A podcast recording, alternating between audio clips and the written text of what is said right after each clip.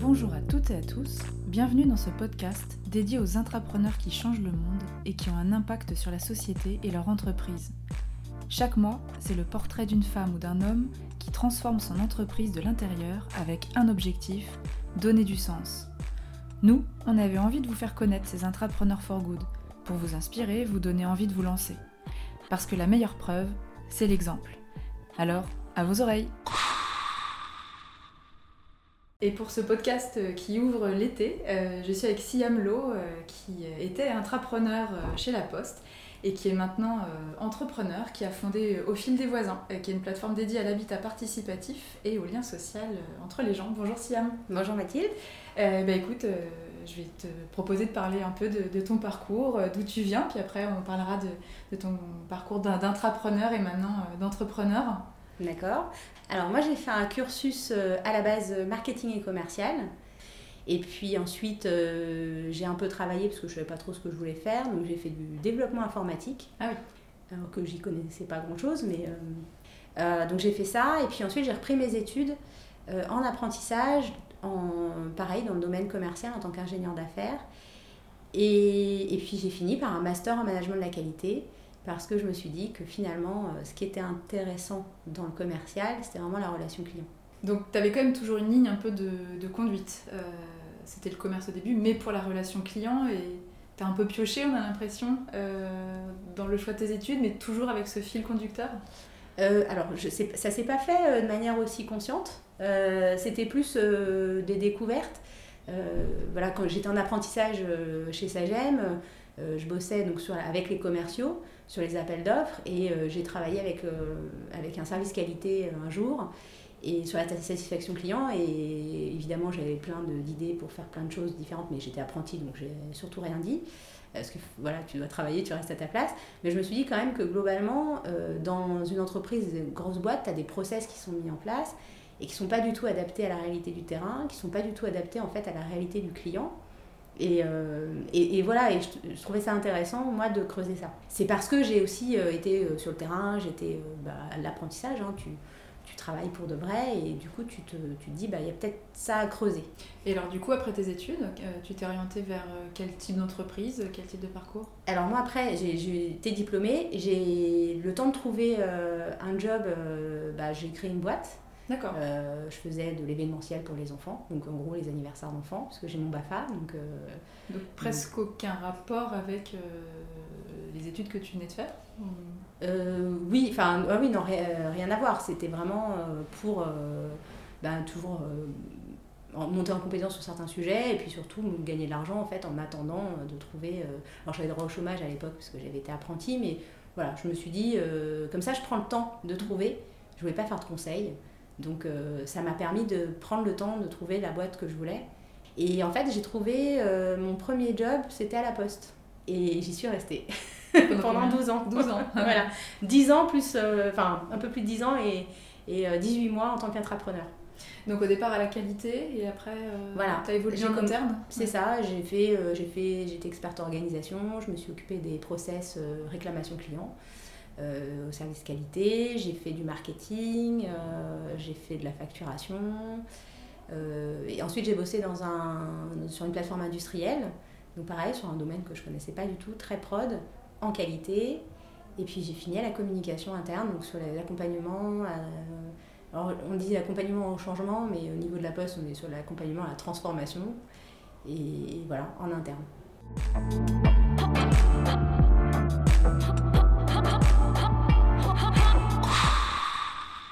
Plutôt que faire des mauvais choix, euh, tu te donnes plusieurs possibilités, t'hésites pas à entreprendre, à avoir des initiatives? Euh, oui, alors en fait, moi, le parcours que j'ai eu à La Poste, euh, c'était un parcours d'intrapreneur, même si on n'appelait pas ça comme ça. déjà, bon, ma façon de voir les choses, mais qui, je pense, est quand même assez générale, enfin, en tout cas, de ce que j'ai pu observer, c'est de se dire que moi, je choisissais en fait les gens avec qui je travaillais, donc je veux vraiment choisir mes patrons. Et, euh, et dans, en entretien, ce que j'ai eu tendance à dire, c'est qu'est-ce que je peux mettre en place, qu'est-ce que, c'est quoi ma marge de, de, de manœuvre, qu'est-ce que, qu'est-ce que j'ai le droit de proposer ou pas. Enfin, voilà. Mm. Et l'idée, c'était vraiment de pouvoir. Euh, enfin, moi, je suis plutôt une, personnalité qui est plutôt dans la création plutôt que dans la fermeture euh, de, service ou ce genre de choses, c'est pas du tout quelque chose que j'aime faire mais plutôt dans la création et d'accompagner la création de, nouveaux services, de nouveaux, enfin, voilà, nouveaux process, etc. Est-ce que tu penses que cette posture que tu avais, elle était déjà commune dans l'entreprise ou est-ce que tu dénotais un petit peu à l'époque? Alors, je pense que je l'ai noté un peu parce que j'ai eu quelques mauvaises expériences quand même où effectivement on, m'a expliqué que c'est pas tout à fait comme ça que ça marchait dans l'entreprise et que si je voulais avoir une promotion, c'était pas, c'était pas du tout la posture que je devais avoir. Bon, voilà, c'est après c'est la vie de, certains, euh, mais bon. Euh, enfin, moi, ça me plaisait bien de travailler comme ça, donc euh, et puis j'ai vraiment, enfin, j'ai énormément apprécié de travailler sur, sur la majorité des postes que j'ai fait en 12 ans. C'est pour ça que je suis restée 12 ans. Hein. Mm. Quand je suis rentrée à la poste, je me suis dit, bah, j'étais jeune, diplômée, je me suis dit, ouais, 3-4 ans. ouais, 3-4 ans quand mm. même, max. et puis au final, 12. Voilà. Donc, euh, c'est que c'était pas si mal que ça. Tu t'es rendu compte que en fait, tu avais fonctionné comme une intrapreneur. Après, elle est devenue euh, officiellement, avec le tampon euh, du programme d'intrapreneuriat. Tu t'en es rendu compte à ce moment-là ou ah non, non, non, c'était vraiment en discutant avec d'autres intrapreneurs, bah, d'autres entreprises, avec une notamment, donc, qui, qui, avait, qui a lancé une communauté d'entrepreneurs intrapreneuse, mm. tu connais peut-être euh, Marjorie. Oui, et, euh, et c'est en discutant avec elle, elle avait euh, justement cette catégorisation des entrepreneurs, et effectivement, je me suis dit, ah oui, tiens, c'est un peu ça. moi, j'étais une entrepreneur, en fait, dans l'âme, et j'ai agi en entreprise comme je l'aurais fait pour ma boîte, en fait. Mm. Enfin, c'est vraiment cette logique-là. Mais sur plein de sujets, enfin, je suis une grande fan de process. Et, et, euh, et, en tant que enfin, voilà, chef de projet qualité ou responsable qualité, je m'étais rendu compte que euh, souvent euh, les process en entreprise, c'est on, écrit, on décrit un process et ben, il faut le suivre à la lettre et c'est comme ça et pas autrement. Alors que moi, c'est pas du tout ma façon de voir les choses, c'est au fait, il y a un process et il est là pour évoluer en fonction de l'usage qu'on en fait. Et d'ailleurs, ça, ça, a du sens avec ce que je fais aujourd'hui parce que finalement, l'idée c'est de faire coller les process aux usages et pas le contraire. Oui, ouais, tout à fait. En fait, aujourd'hui, on ne fait que euh, reconnaître pleinement euh, ces salariés qui mm. fonctionnaient déjà comme ça avant ou qui n'osaient pas complètement se, se laisser aller à leur, à leur manière d'être. Bah, disons qu'on est un peu dans une mode de l'entrepreneur. Enfin, mode, c'était pas le bon mot, mais. Une tendance. Une tendance, voilà. Et, c'est bien, mais euh, c'est vrai qu'avant, euh, on avait tendance à, voir les intrapreneurs comme euh, des rebelles qui n'étaient pas adaptés en fait à, l'entreprise. C'est d'ailleurs la raison pour laquelle une de mes patronnes m'a dit un jour ah non, mais si tu veux avoir une promotion, c'est pas c'est pas cette posture-là qu'il faut avoir. moi, j'ai tendance à dire que j'avais une posture très corporate, puisque je travaillais pour l'entreprise. et d'ailleurs, je me suis toujours dit, mais on, travaille pour, tous pour la même boîte, donc faisons les choses ensemble. Et voilà, mais après, je pense que c'est. Voilà, aujourd'hui, il y a cette tendance-là, on en, entend de plus en plus parler. Peut-être qu'il euh, y a aussi cette notion de marque employeur qui pousse à essayer d'innover, même si, bon, là, on n'est pas tellement. Enfin, c'est une innovation sans lettres, mais euh, d'essayer de, de, redorer un peu la marque employeur des grands groupes pour attirer. Euh, des, des, des, profils euh, atypiques euh, qui iraient peut-être travailler plutôt en start-up ou ce genre de choses. Tu te sentais entrepreneur, mais tu te sentais quand même épanoui euh, dans un grand groupe? Alors oui, parce qu'en fait, ça dépend ce qu'on appelle, ce qu'on appelle entrepreneur. souvent, les gens me disent Ah, bah, tu dois être super contente parce que maintenant, tu es ton propre, propre patron. oui, enfin, dans l'absolu, oui. Enfin, moi, mes clients sont, sont, mes patrons, en fait, donc j'en ai plus qu'un, j'en ai pas un, j'en ai plusieurs maintenant, donc c'est mais pour moi, l'entrepreneuriat, c'est pas simplement euh, la grande liberté, euh, on est son propre patron, on décide. Euh, d'ailleurs, c'est même tout le contraire, mais c'est pas ça. L'entrepreneur, c'est quelqu'un qui détecte un problème, qui trouve une solution et qui le met en place. Enfin, je veux dire, c'est basique, mais c'est juste ça. C'est je réponds à un problème.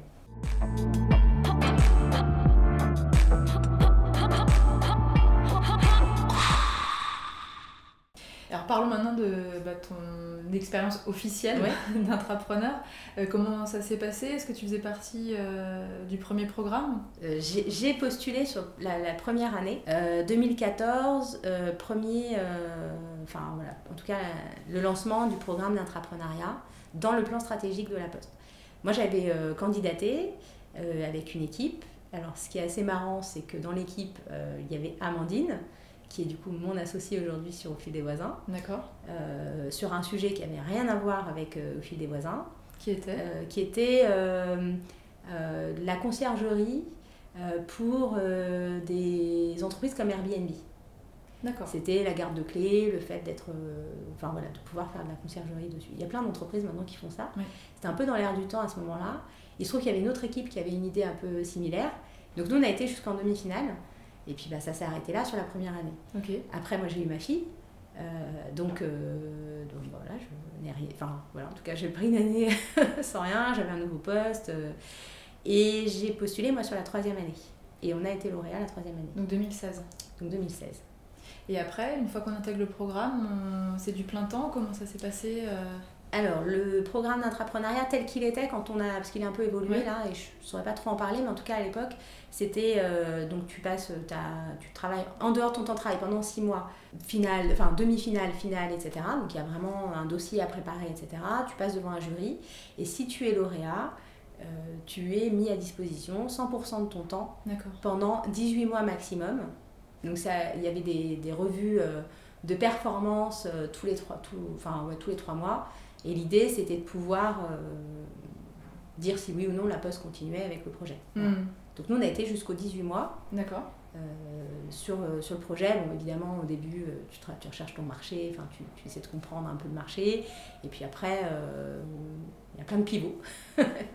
Logique. Évidemment. la difficulté à ce moment-là, c'est d'arriver à créer une boîte qui colle en fait aux orientations stratégiques de la maison mère, euh, qui colle aussi aux valeurs, qui colle, enfin bon, ça c'est pas trop compliqué, mais euh, qui, qui, reste en fait dans une espèce de feuille de route. Hmm. Et ça, c'est très difficile parce que quand tu euh, es 18 mois mis à disposition 100% de ton temps, tu sors complètement de l'entreprise. en plus, nous, on est sur un sujet qui n'était pas trop le sujet de la poste initialement, donc on était plutôt à l'extérieur à discuter avec des gens dehors. Et forcément, à un moment donné, tu, bah, ça dévie. Voilà ça, ça, colle plus tout à fait euh, à la feuille de route euh, de l'entreprise. Et nous, au bout de 18 mois, euh, voilà, on a fait nos différentes revues de performance. Et puis, au bout de 18 mois, on s'est rendu compte, enfin, en tout cas en discutant avec la Poste, que peut-être on n'était pas sur les mêmes orientations et qu'on avait envie d'explorer bah, voilà, la, raison d'être au fil des voisins.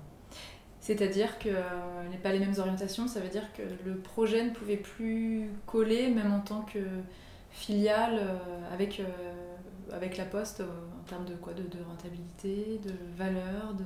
Euh, non, c'est plutôt. Euh, c'est vrai que la Poste voyait au fil des voisins comme une entreprise de conseil qui, du coup, arrivait comme un service, plutôt intégrer un service plutôt qu'une vraie direction ou une vraie filiale. Et, et du coup, c'était pas tout à fait ce que nous, on avait envie d'explorer à ce moment-là. Vous aviez envie de quoi? Nous, ce qu'on avait envie de faire, c'était de se dire qu'on avait envie de développer la vie participatif en France et de vraiment toucher tout le monde. Et notamment, euh, là par exemple, sur la plateforme, on a euh, des Belges hein, euh, qui sont sur la plateforme, on a des Québécois sur la plateforme. Et c'est vrai que bon, la, la, Poste, c'était vraiment sur la France, et puis de manière d'accompagner en fait les services qui existaient déjà. et nous, on n'était pas sur la. L'idée, c'était pas forcément d'accompagner les services qui existaient déjà, c'était d'inventer de nouveaux. Et notamment des nouveaux process. Ça a toujours été une plateforme dédiée à l'habitat participatif et nous, on était plutôt dans le mode euh, trouver son business model. C'était plutôt ça. Euh, le, marché, euh, il existe et puis après, bon, il y a pas mal de choses à faire, mais c'était vraiment sur cette partie de comment on est rentable économiquement pour être pérenne. Et, et donc, du coup, il y avait pas mal de, prérequis au, départ qui étaient on ne fait pas payer les voisins. et on ne fait pas payer, enfin en tout cas on ne monétise pas les données. Voilà, C'était vraiment ces deux choses-là. Euh, donc euh, on ne fait pas de publicité, on ne revend pas euh, les données des gens, enfin voilà, c'est vraiment ça qui était important et qui n'a pas changé. Mais quand tu dis on ne fait pas ça, bah, du coup il faut trouver tout ce qu'on peut faire et, et c'est surtout sur ça qu'on a travaillé sur les premiers temps.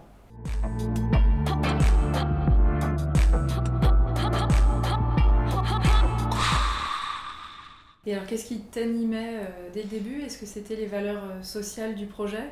Est-ce que tu avais envie de, de, faire quelque chose qui avait, euh, qui avait du sens, qui avait un impact euh, pour la société, pour, euh, pour les gens pour Alors, il y a tout, tout, ce que tu viens de dire est totalement vrai. de se dire que tu as envie de faire un projet qui a de l'impact, pas un truc qui, est, qui, juste enfin, anodin ou ce genre de choses, c'est pas anecdotique, c'est vraiment un projet à impact.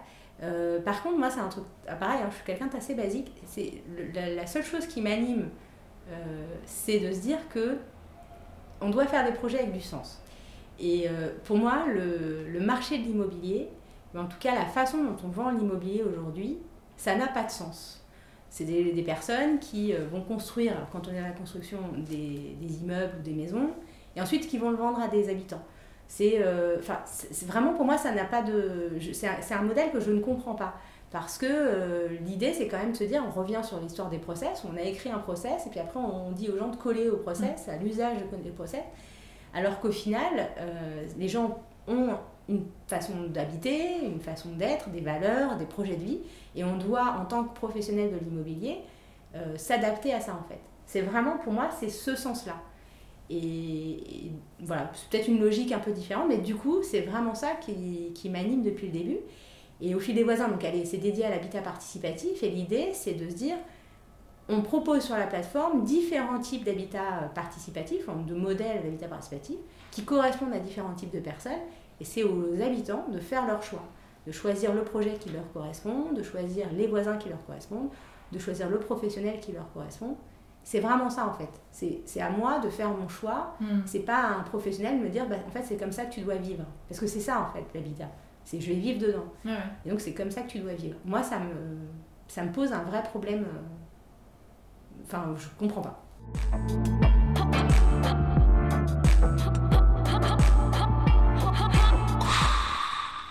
Est-ce que tu t'es rendu compte dès le départ de la dimension euh, oui, sociétale et d'amélioration du bien-être euh, que comportait ton projet ou est-ce que ça tu t'en es rendu compte peu à peu en le déroulant?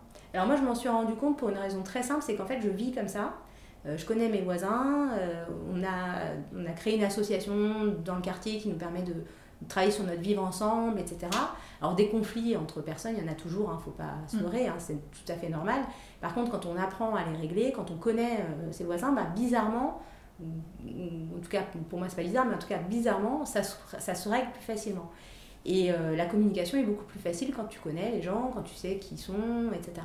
Et moi, je le vis comme ça, et honnêtement, je n'envisagerais absolument pas de, retourner dans une copropriété traditionnelle. Enfin, c'est pas du tout. Euh, euh, moi, quand j'ai des enfants, euh, quand il y a une grève de train, ou une cantine ou autre, bah, j'ai pas de souci à dire sur le groupe est-ce qu'il y a quelqu'un qui peut me filer un coup de main?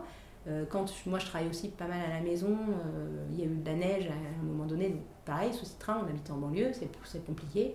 Bah, je peux aller chercher les enfants à l'école, il n'y a pas de problème. Enfin voilà, c'est aussi, euh, c'est plus facile en fait de, de, de, créer de l'entraide quand on se connaît. Donc moi je vis comme ça, euh, j'envisagerais pas de le vivre autrement. Hmm. Et donc tu avais envie de le propager? Oui, j'ai envie que monsieur et madame tout le monde, on va dire comme ça, euh, puissent vraiment choisir la façon dont ils ont envie de vivre. Hmm. Euh, aujourd'hui, on crée des, des habitats, alors c'est un peu moins vrai, enfin, je vais nuancer, mais on crée encore des habitats pour euh, le français moyen. J'ai pas encore rencontré, moi, le français moyen, donc euh, voilà. Puis après, il y a plein d'autres sujets derrière. Hein.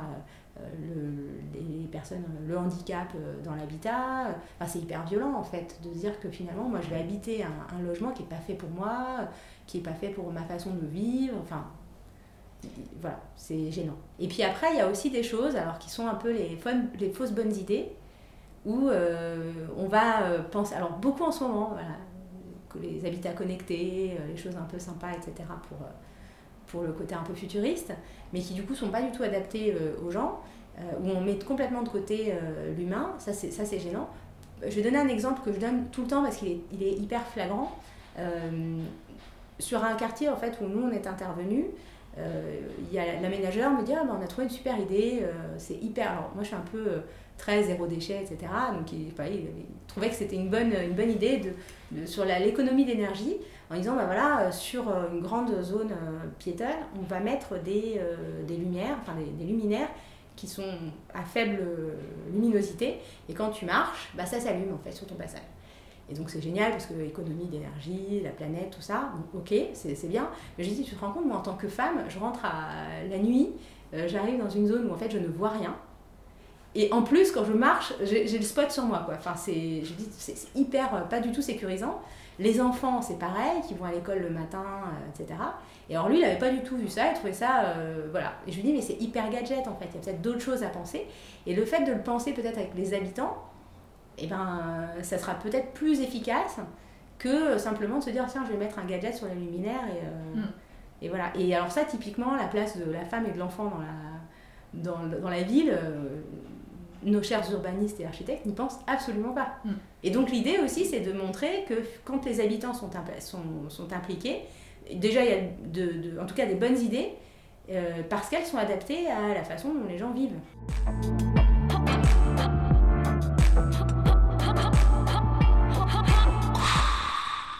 Est-ce que quand tu as intégré le programme, tu t'es senti euh, pleinement intrapreneur et, euh, et intrapreneur à impact? Alors, impact, oui. Euh, nous, on s'est sentis entrepreneurs en fait. Et, euh, mais alors, c'était peut-être lié à la, hum, à l'accompagnement qu'on a eu, où on nous a dit à un moment donné, arrêtez de penser dans les. à tout le monde, hein, euh, Ouais.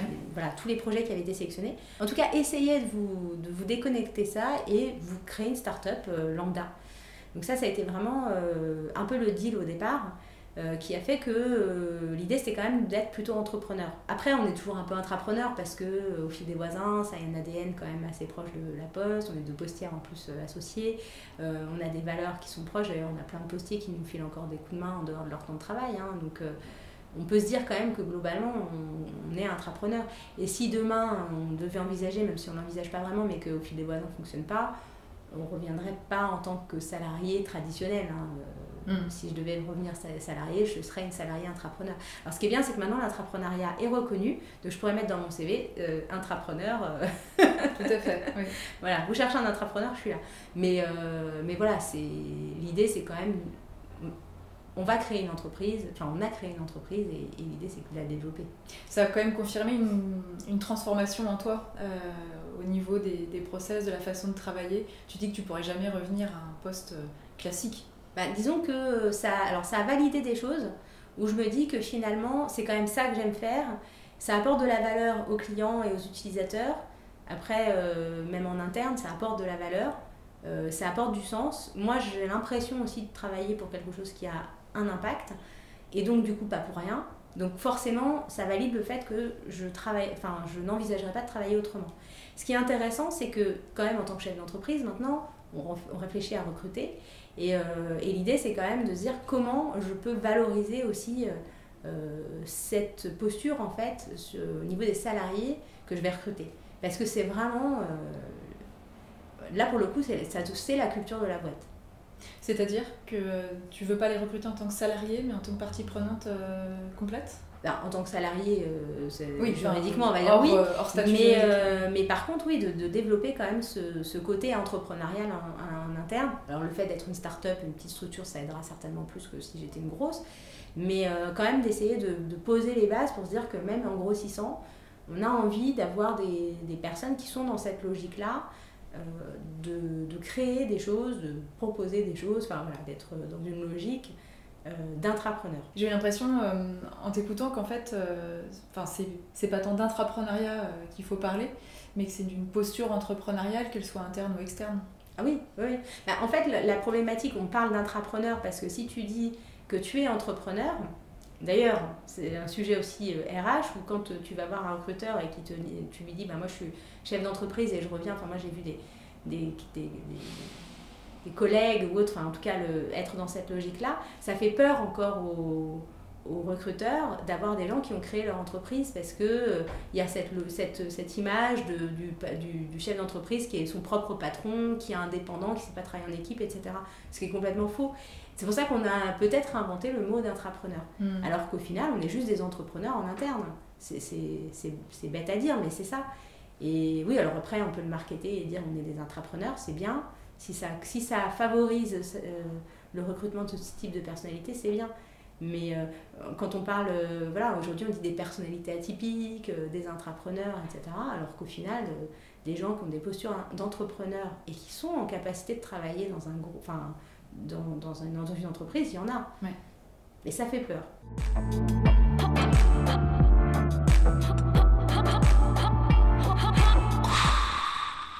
Et est-ce que tu penses que le fait euh, d'avoir une posture intrapreneuriale ou entrepreneuriale euh, en interne euh, aide à développer des projets à impact, toujours dans le sein d'un- d'une entreprise? Alors je vais te dire oui. Clairement, le, moi ma conviction, c'est que ceux qui savent le mieux ce qui va avoir un impact sur les clients, sur la société, etc., c'est ceux qui sont en prise avec eux. Donc c'est les gens du terrain, c'est eux qui savent le mieux en fait. Et souvent dans les projets d'intrapreneuriat, alors pas qu'à la poste, parce que pour le coup je l'ai observé aussi ailleurs, c'est souvent des gens qui viennent des sièges. Euh, et, et, c'est dommage parce que du coup on perd tout le côté euh, bah, justement impact qu'on peut mm. avoir d'un projet et euh, valeur aussi qui peut être, qui peut être créée. Et alors en plus moi j'ai un... Pareil, je vais mettre à dos plein de gens, mais j'ai tendance à dire tu travailles au siège, tu travailles au marketing, c'est ton travail d'être intrapreneur. Donc de rentrer dans un programme d'intrapreneuriat, ça me pose problème. Parce que ça veut dire qu'en fait, euh, tu, estimais que tu n'étais pas intrapreneur dans ton propre métier. Donc ça, ça me pose un souci. Par contre, développer l'intrapreneuriat des gens qui sont sur le terrain, euh, ça c'est bien parce que du coup, on va avoir des projets qui ont du sens, qui, qui ont un impact, et puis il faut le dire aussi, qui derrière auront un impact économique pour l'entreprise. Et c'est ça qui est important en fait. C'est vraiment... Euh, et puis ça développe aussi les talents euh, et les compétences. Euh, et ça permet aussi de promouvoir aussi des gens qui peut-être n'y avaient pas accès. Et la problématique de l'intrapreneuriat aujourd'hui, c'est que c'est souvent des personnes. Moi, quand je vois des gens de direction d'innovation me dire Je suis intrapreneur, je dis Mais oui, alors ça c'est normal, enfin, c'est la base et c'est ta fiche de poste. Donc, euh, de rentrer dans un programme d'intrapreneuriat alors que tu viens d'une direction d'innovation, ça me choque profondément. Hmm. oui, pour toi, c'est plus pour favoriser le, terrain ou les gens qui n'y avaient pas accès, de, fonctionner comme ça. Et puis les gens qui parlent aux clients. Hmm. Sinon, on ne fait pas des projets qui intéressent les clients. Tu te vois comment euh, Tu te vois où dans 5 ans? Alors, dans 5 ans, bah, on aura développé au fil des voisins. Évidemment, euh, là, on va travailler justement sur une levée de fonds. Euh, donc, ça va être, ça va être aussi une nouvelle aventure pour nous. Recruter. Et puis, dans 5 ans, on est la plateforme dédiée à l'habitat participatif partout dans le monde. Formidable. Et eh oui. Eh ben, c'est tout ce qu'on vous souhaite. voilà. Merci beaucoup, Siam. Et eh ben, je t'en prie. Merci à toi. C'était Changemakers, le podcast dédié aux entrepreneurs for good. On vous retrouve le mois prochain pour vous présenter un nouvel acteur du changement. Vous pensez en être un? Contactez-nous. À bientôt